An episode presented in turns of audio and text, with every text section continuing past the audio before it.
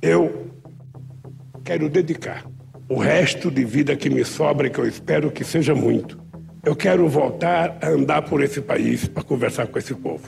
E me sinto jovem para brigar muito, porque eu quero ir à raiz dos problemas desse país.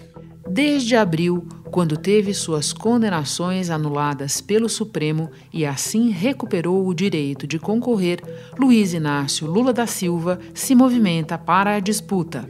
E se o PT quiser, outros partidos aliados quiserem, eu estou totalmente à disposição para ser candidato a presidente do Brasil. O que inclui conversas e mais conversas com diferentes atores. A gente tem acompanhado uma agenda intensa do ex-presidente Lula pelo Nordeste e, essa, e nessa agenda, né, ele tem dado mostra de que pode se reaproximar do MDB do Michel Temer é, para as eleições de 2022. Bem-vinda, bem-vindos a todas e a todos ao encontro de evangélicos com Lula.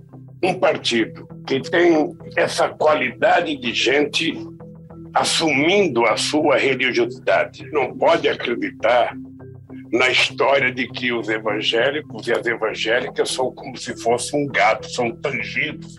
Um périplo internacional. Lula esteve no Parlamento Europeu, na Bélgica, participando da Conferência de Alto Nível da América Latina. Em Paris, Lula chegou para um encontro com o presidente francês Emmanuel Macron. O ex-presidente Luiz Inácio Lula da Silva se encontrou com o primeiro-ministro da Espanha, Pedro Sanches, no Palácio de Moncloa, em Madrid. O presidente Lula foi recebido pelo presidente da Argentina, Alberto Fernandes, em Buenos Aires e recebeu um prêmio pela defesa dos direitos humanos na presença do ex-presidente do Uruguai, José Mujica. Lula tem dito que vai anunciar em março a decisão sobre disputar ou não a presidência. E a construção de uma aliança que até recentemente poucos imaginariam. O ex-presidente Lula, do PT, se encontrou com o ex-governador de São Paulo, Geraldo Alckmin, que acabou de deixar o PSDB. Foi o primeiro encontro público desde que eles começaram a discutir uma possível aliança. O processo ainda está começando, agora é hora de ouvir bastante, bastante. O Alckmin deixou o PSDB ele ainda não tem partido filiado, ele vai se filiar a um partido político. Eu não sei qual é o partido que ele vai se filiar. Então nós temos que ter paciência.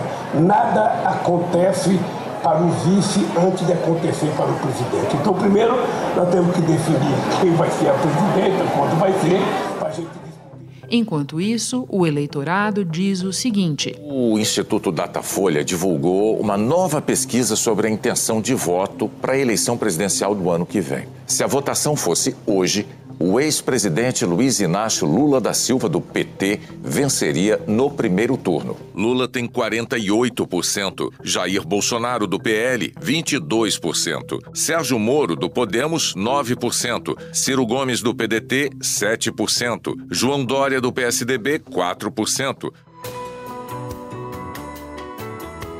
Da redação do G1, eu sou Renata Loprete e o assunto hoje é Lula articulações, obstáculos e variáveis no caminho do líder isolado das pesquisas para a presidência, na entrada do ano da eleição.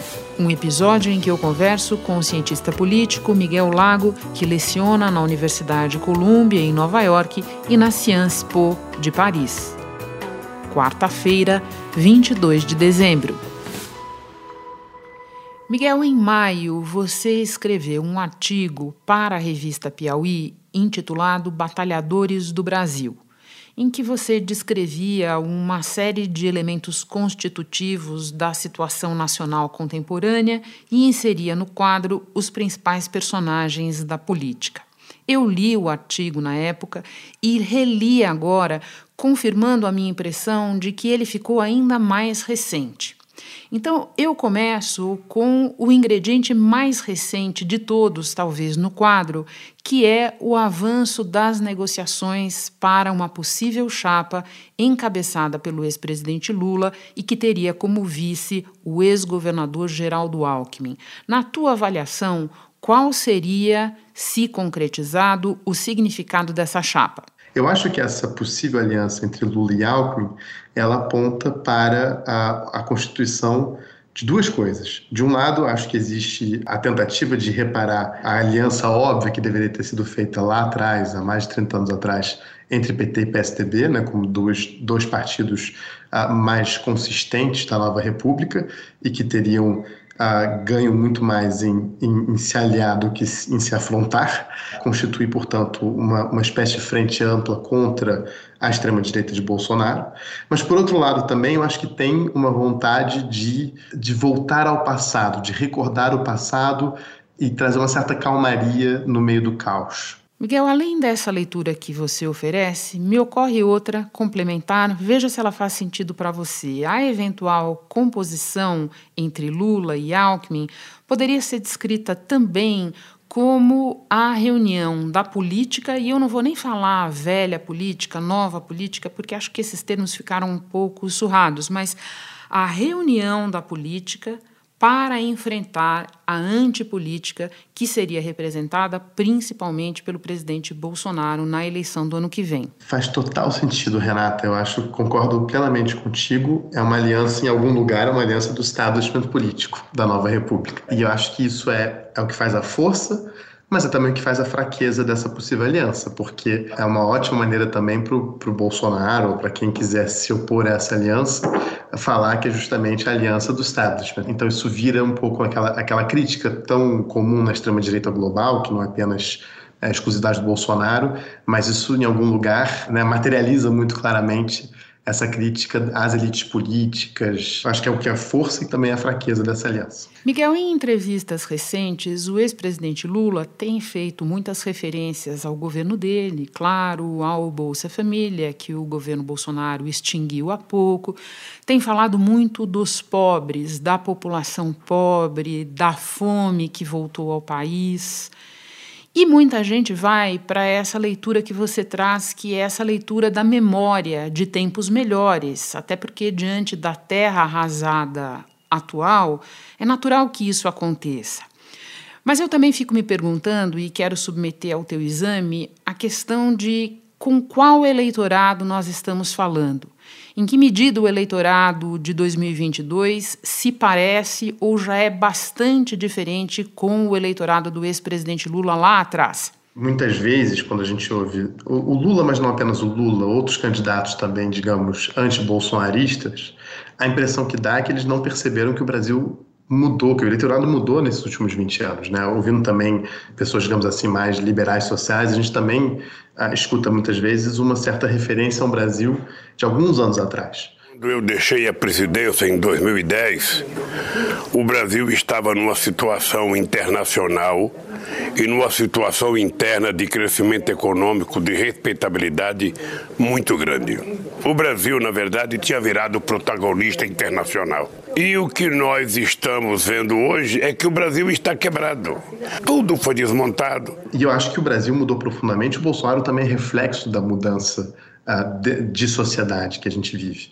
Uh, se você for olhar, eu acho que o Lula, geralmente, até por vir de lá, se refere muito ao católico, ao trabalhador. Uh, o Brasil tem cada vez menos trabalhadores, tem cada vez menos católicos. Né? Se fosse depender de, de, de, de católicos, o Lula estava eleito no primeiro turno com provavelmente 70% dos votos. Né? O Bolsonaro talvez não fosse nem sequer eleito em 2018 se o Brasil continuasse sendo um país ah, eminentemente católico. Não é mais o caso. É, o Brasil é cada vez mais evangélico e dentre os evangélicos você tem as igrejas neopentecostais que têm muita força, têm muito protagonismo e mais, tem uma capacidade de formação de opinião uh, muito importante, uh, inclusive uh, em católicos, inclusive junto a, a, protestantes de igrejas históricas. Tem também, e você coloca isso no artigo, a questão dos trabalhadores, né?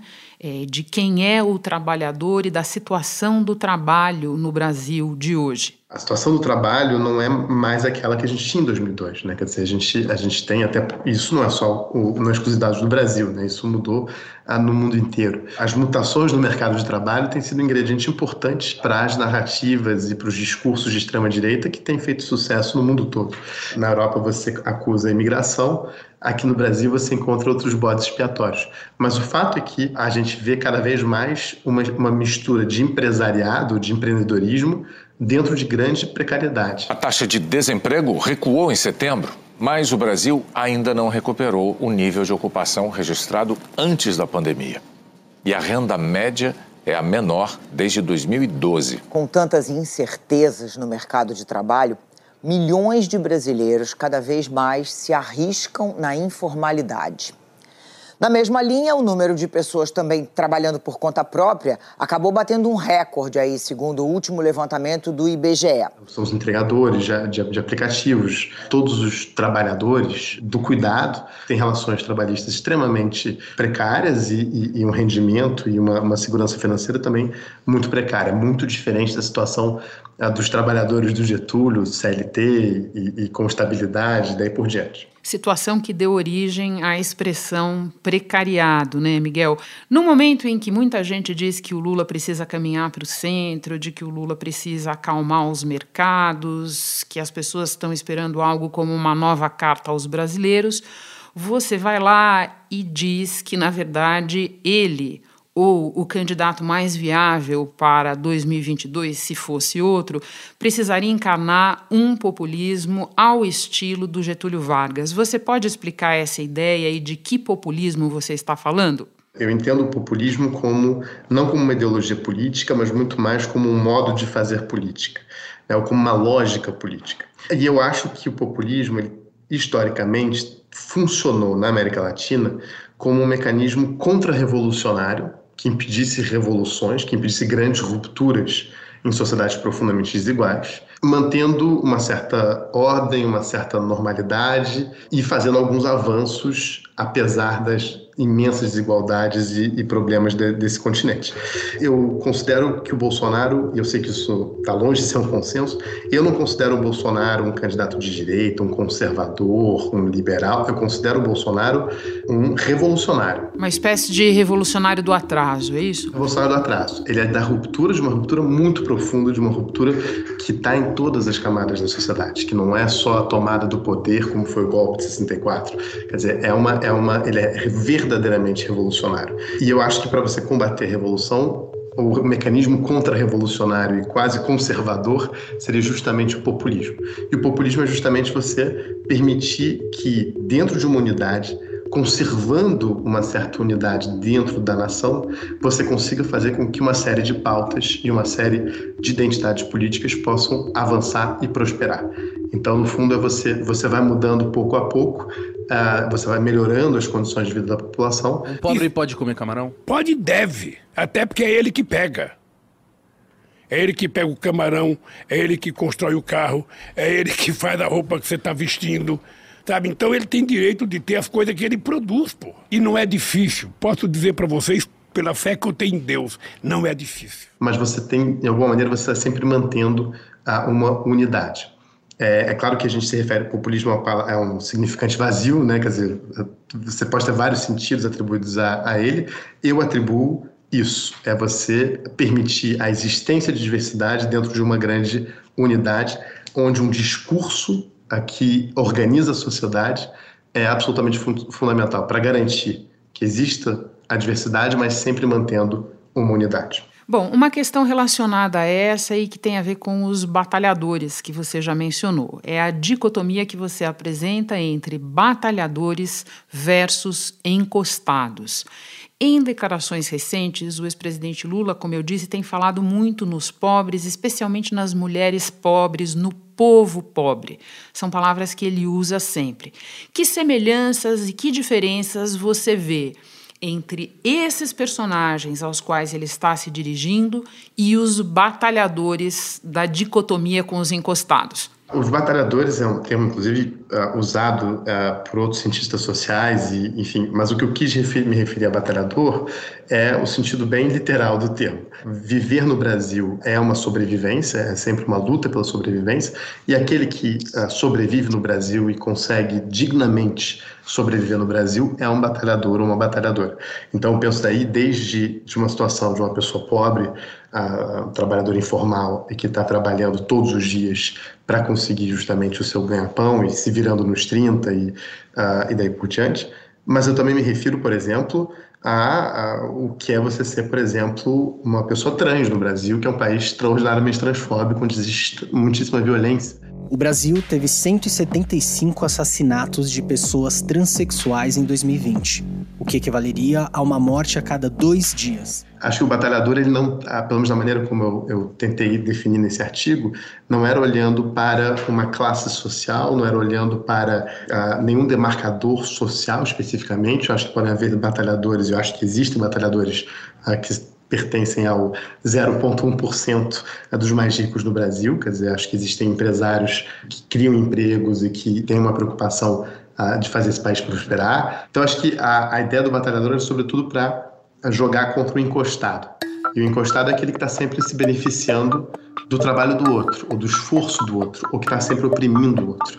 E eu acho que não tem ninguém no Brasil que representa melhor a figura do encostado do que a família Bolsonaro, porque eles são todos os encostados. Se a gente tivesse que fazer uma ilustração assim dos encostados, ah, para mim é o Jair e os filhos. Eles são milionários e eles nunca tiveram, nunca fizeram nada. Passaram em alguns concursos públicos eh, que não tornam ninguém milionário, foram deputados medíocres, rachadinho de dinheiro. O senador Flávio Bolsonaro comprou uma mansão de quase 6 milhões de reais em um bairro de alto A Justiça padrão. do Rio quebrou o sigilo bancário e fiscal do vereador Carlos Bolsonaro do Republicanos.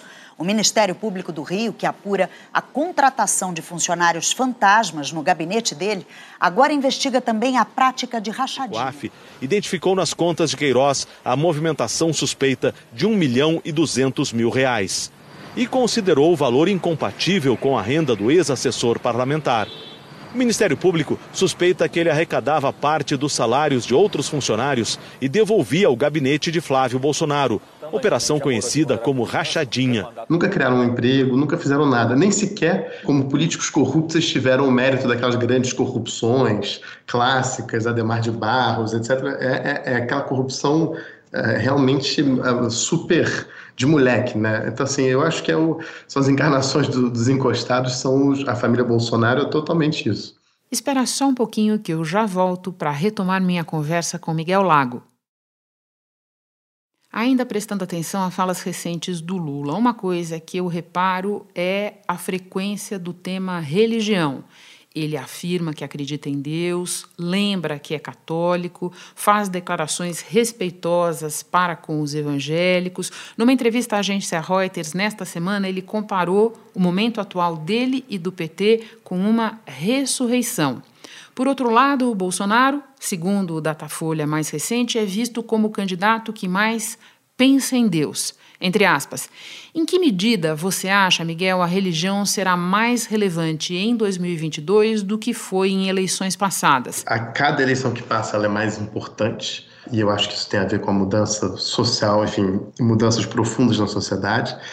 Mas eu acho que tem uma grande diferença entre Bolsonaro e Lula. A minha impressão, ah, não dá para julgar a fé de ninguém, porque a fé é uma coisa íntima.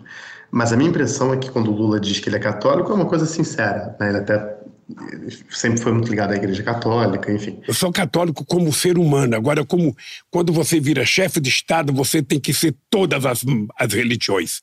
Você não tem que ter preferência. Eu não faço distinção entre o tratamento que eu dou ao evangélico, que eu dou a um católico, ou que eu dou a alguém de outra religião, seja judaica, seja islâmica, ou a religião da matriz africana. Aliás, se você perguntar para os evangélicos, vocês vão perceber que foi no meu governo que eles tiveram muitas conquistas muitas conquistas, porque no exercício do mandato eu não tinha religião. O Bolsonaro, por outro lado, não sabe dizer se ele é católico, se ele é evangélico, o que, que ele acredita, o que ele não acredita.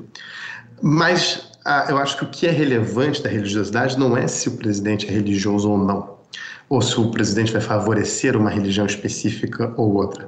Eu acho que o que se tornou importante é como que o enredo religioso, como que a atribuição de sentido religioso aos atos políticos se tornou absolutamente fundamental. E isso o Bolsonaro faz muito bem. Durante um culto evangélico, o presidente Jair Bolsonaro reafirmou que pretende indicar um ministro evangélico para o Supremo Tribunal Federal. Poderei indicar dois ministros para o Supremo Tribunal Federal. Um deles será terrivelmente evangélico. O Bolsonaro casa as suas ações, as suas decisões com uma atribuição de sentido religiosa. Né? Então você tem essa referência de você olhar para a reação dele com a pandemia, em relação à pandemia, você pode ter uma leitura uh, quase teológica de por que, que ele fez isso.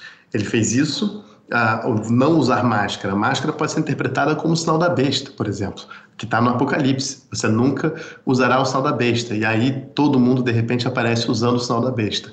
No caso, a máscara seria o sinal da besta, por exemplo. Mas uma série de ações do Bolsonaro, elas estão, ah, digamos assim, o enredo delas, elas compõem um enredo religioso, que atribui sentido, portanto, à tragédia que existe. E isso é uma das grandes forças do Bolsonaro e que a gente não deve esquecer. O Lula pode dizer o quanto que ele quiser, pode rezar o quanto que ele quiser, o fato é que ele não, as suas ações não respondem a, digamos assim, um enredo religioso da política. Então, acho que teria que mudar muito para ele conseguir uh, disputar no mesmo nível do Bolsonaro nesse quesito. E o Bolsonaro é claramente chegado a um apocalipse, né, Miguel? E a minha última pergunta, Miguel, é justamente sobre o presidente Bolsonaro, porque, a julgar pelas pesquisas de hoje, ou não haveria segundo turno, ou haveria um segundo turno entre Lula e ele. Você já disse que é um erro é, tentar apostar num derretimento fácil do presidente Bolsonaro pelas características da adesão a ele. Né? Uma, uma adesão que desidratou muito, mas que tem ali um core que parece estar muito, muito ligado a ele. Em maio, você achava muito difícil que ele nem chegasse ao segundo turno, por exemplo. Você mudou de opinião? O que é que, na tua avaliação, explica a resiliência deste grupo que não o abandonou até hoje? Eu não mudei minha opinião. Eu ainda acho que o Bolsonaro está no segundo turno. O Datafolha perguntou em quem os entrevistados votariam no segundo turno. No primeiro, os rivais são Lula e Bolsonaro. Em maio, Lula aparecia com 55% das intenções de voto. Em julho, 58%. Em setembro, 56% e agora 59%. Na primeira pesquisa, Bolsonaro tinha 32%, depois 31% duas vezes e agora 30%. Agora, claro que eu, enfim, vamos ver como é que acontece 2022 e, e inflação de alimento não é brincadeira. Isso acho que pode realmente diluir uh, bastante a popularidade dele, isso já está acontecendo e pode ser que fique ainda pior em 2022. A Fundação Getúlio Vargas calculou a inflação do café da manhã e do almoço dos brasileiros. Um prato feito como esse, de arroz, feijão, carne e salada, subiu em média 17% nos últimos 12 meses. Antes até dava para trocar a carne vermelha pelo frango, mas o preço dele também aumentou mais de 30%. A alta de preços também atingiu com força os produtos do café da manhã dos brasileiros. Nos últimos 12 meses, eles ficaram, em média, quase 10% mais caros. A resiliência do Bolsonaro está totalmente dissociada da performance governamental dele. Né? A nossa ideia, geralmente, em eleições, é que a eleição, na ciência política, a eleição funciona para você punir ou você premiar no fundo, aquele governo. O bom governante seria reeleito, elegeria o seu sucessor, e o mau governante seria perderia as eleições. Eu acho que o Bolsonaro, o que ele indica é que ele é capaz de fazer o governo mais desastroso do mundo e ainda assim se manter com 20% que acham bom e ótimo, é, o que é absolutamente impressionante. O jornal Folha de São Paulo divulgou uma nova pesquisa Datafolha sobre a avaliação do presidente Jair Bolsonaro. Em janeiro, 31% consideravam o governo Jair Bolsonaro ótimo ou bom. Em março, 30%. 24% em maio e em julho, e 22% em setembro e agora. Porque eu acho que o Bolsonaro ele divide a sociedade de maneira dicotômica também, ah, como eu sugeria no caso do populismo, entre batalhadores encostados, mas ele faz uma dicotomia entre fortes e fragilizados. No fundo, o que o Bolsonaro representa, e isso, ele governa, isso foi um grande êxito do seu governo, porque as suas ações responderam a isso.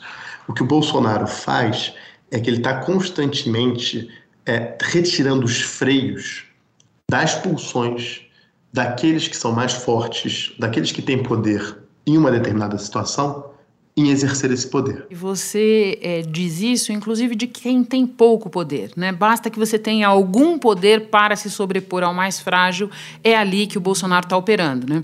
Sim, todo mundo em algum, em algum lugar, independente da classe social, pode exercer poder sobre outra pessoa, né? Então, um marido pode exercer, um marido violento pode exercer violência sobre a sua mulher, ainda que, ah, digamos, ele tenha um emprego uma situação financeira extremamente vulnerável. E o Bolsonaro vai retirando tudo que é intermediário entre a ação de alguém que tem poder e a, a, o exercício desse poder. E isso vale para a esfera doméstica e para a destruição da Amazônia e para a compra de vacina, né? Exatamente, exatamente. Isso tudo perpassa todas as ações governamentais dele.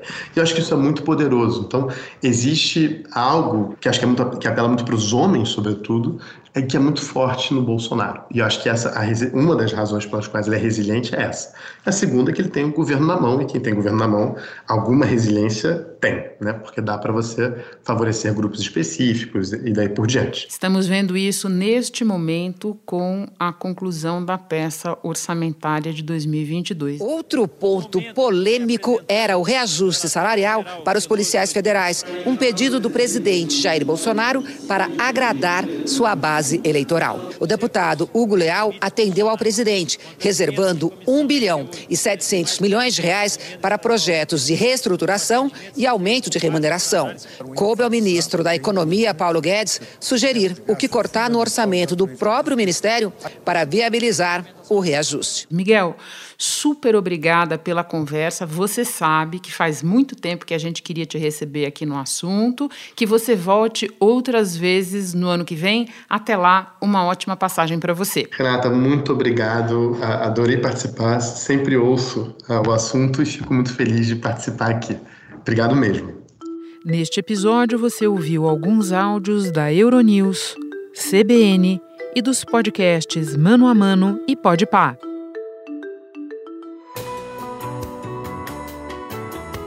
Este foi o assunto podcast diário disponível no G1, no Globoplay ou na sua plataforma de áudio preferida.